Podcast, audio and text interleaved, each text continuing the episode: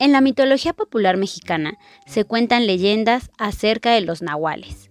Los testimonios de su existencia provienen desde la época prehispánica y han perdurado a lo largo de los años.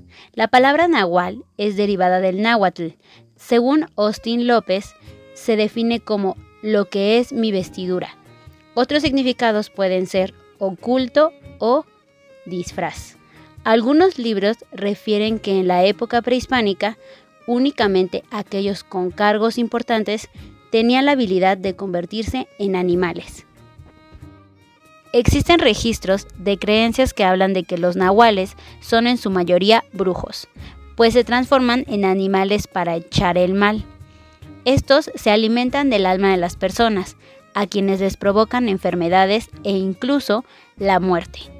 También existen chamanes que son nahuales, pero ellos usan este don para defenderse de los brujos.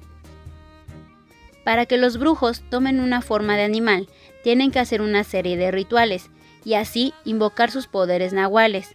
También se cree que se trata de una proyección fuera del cuerpo. Cuando el brujo duerme, su alma se desprende y deambula hasta incorporarse en un nuevo ser. Pero antes, el ente debe dar siete vueltas alrededor del cuerpo para poder protegerlo de cualquier mal. En Tepoztlán se encuentra la señora Josefina Sandoval Villamín, de 94 años de edad, nativa de la comunidad. Ella nos platicó sobre su experiencia con los nahuales, la cual tuvo cuando era pequeña. Nos cuenta que un día, cuando su madre, que era enfermera, salió a trabajar, ella se quedó sola.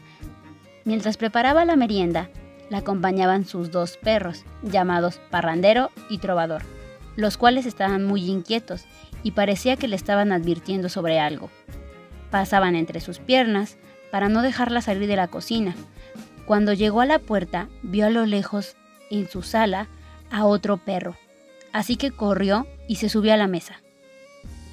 Cuando la señora Josefina se encontraba arriba de la mesa, recordó que le habían contado sobre los nahuales, a los cuales se les podía ahuyentar si se les echaba agua. En la mesa había una jarra con agua, así que la tomó y la aventó hacia el perro que la estaba acechando. Este salió corriendo y las mascotas de la señora salieron tras de él. Se pelearon.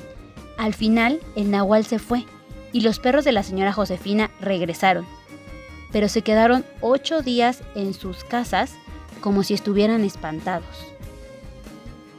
Días después, llegó una mujer al domicilio de la señora Josefina, reclamando que ahí habían mojado a su marido que ahora estaba muy enfermo y ya no se podía levantar.